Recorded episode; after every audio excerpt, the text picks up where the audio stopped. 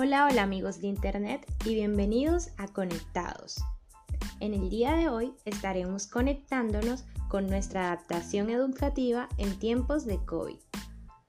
Aunque ya sabemos que la educación en Colombia es uno de los aspectos que no ha parado, tenemos claro que tanto el sistema educativo como los métodos de aprendizaje han cambiado para todos.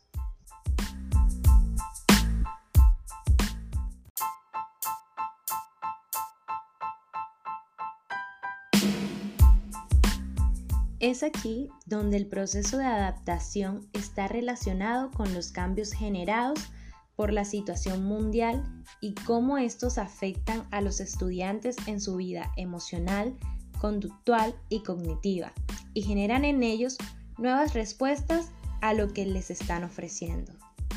Por ende, es necesario trabajar en la búsqueda de herramientas e incluso de metodologías para facilitar a los estudiantes los procesos de aprendizaje y mitigar en ellos las respuestas negativas que generan en ellos un malestar psicológico. Para ello, vamos a empezar hablando de qué es la adaptación. La adaptación es una cualidad que tienen los seres humanos de acomodarse o ajustarse a una situación determinada. Por ejemplo, si en mi lugar de trabajo me cambian de jefe, yo tengo la capacidad de adaptarme a esa situación.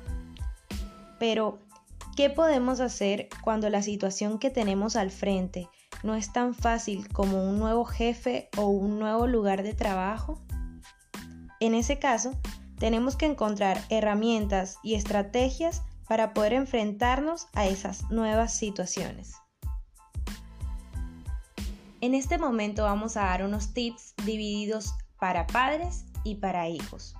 Entre los tips más importantes para los padres están generar espacios adecuados donde los jóvenes puedan cumplir sus actividades y obligaciones sin ningún ruido ni interrupciones.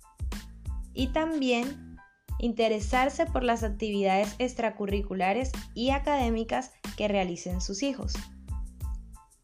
Dentro de los tips más importantes para los hijos están establecer una rutina o crear algún horario para que los jóvenes tengan una estructura estable, sobre todo durante estos días que seguimos en aislamiento preventivo.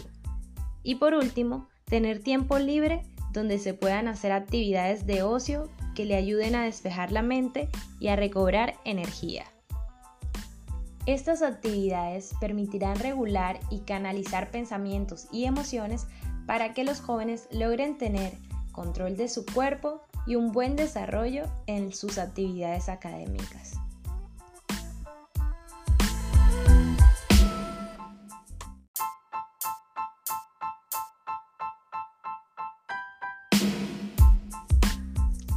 Gracias a todos por escuchar este podcast y los invitamos a que compartan sus tips de adaptación educativa en este periodo de cuarentena y a que se sigan conectando con nosotros, sobre todo por nuestras redes sociales arroba papunimadalena en Twitter y en Instagram.